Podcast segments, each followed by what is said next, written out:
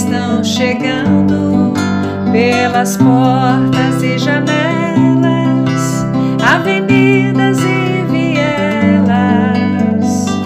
Elas estão chegando, elas estão chegando pelas portas e janelas,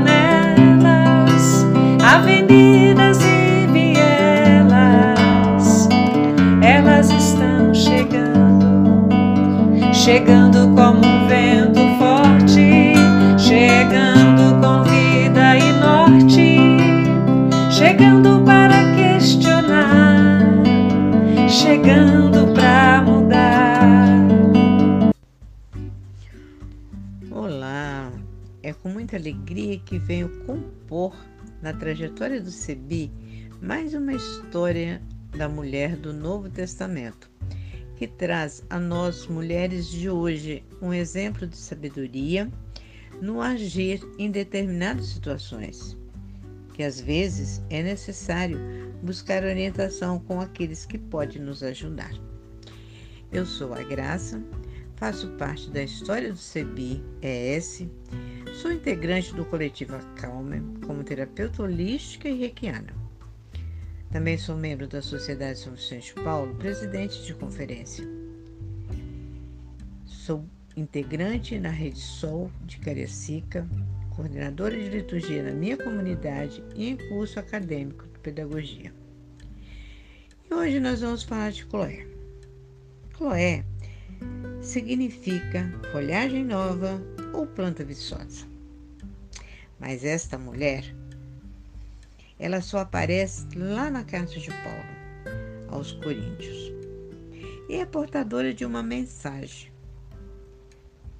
para Paulo, preocupada com os conflitos de sua comunidade. Antes dela, alguém da sua família já tinha levado essa informação para Paulo, ou empregados, ou escravos, ou até mesmo alguns parentes próximos.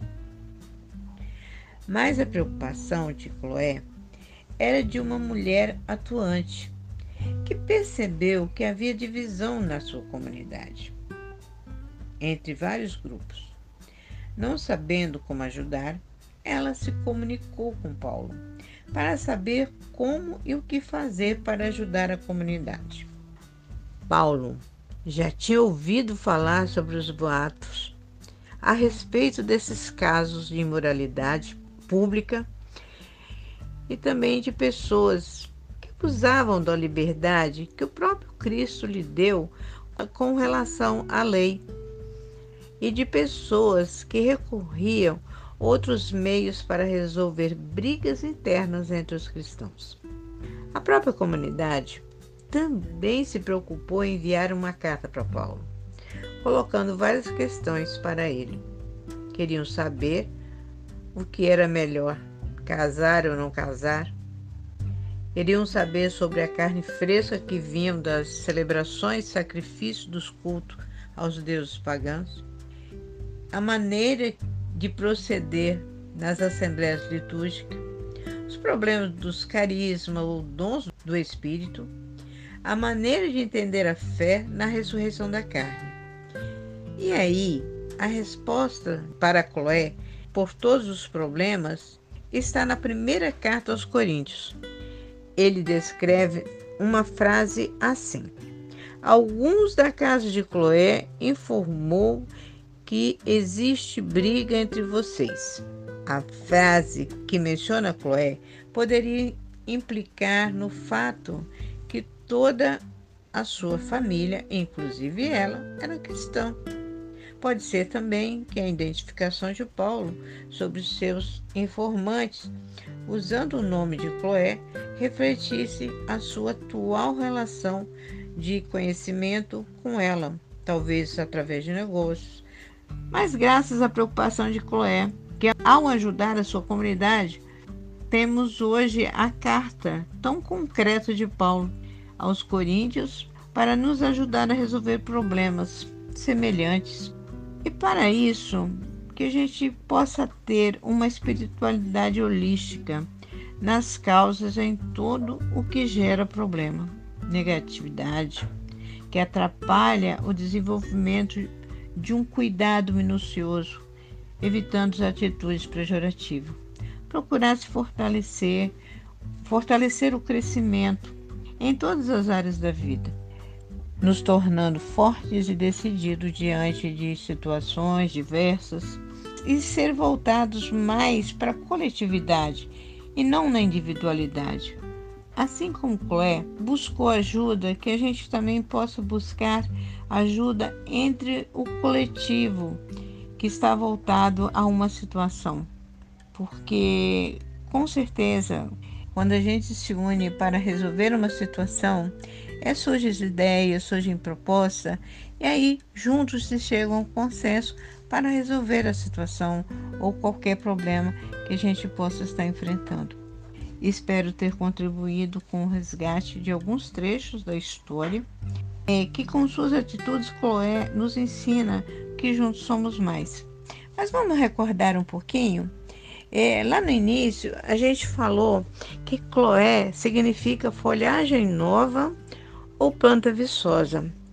Eu acho que isso nos traz uma reflexão de que a gente é, tem que estar sempre se renovando. A gente não pode parar no tempo.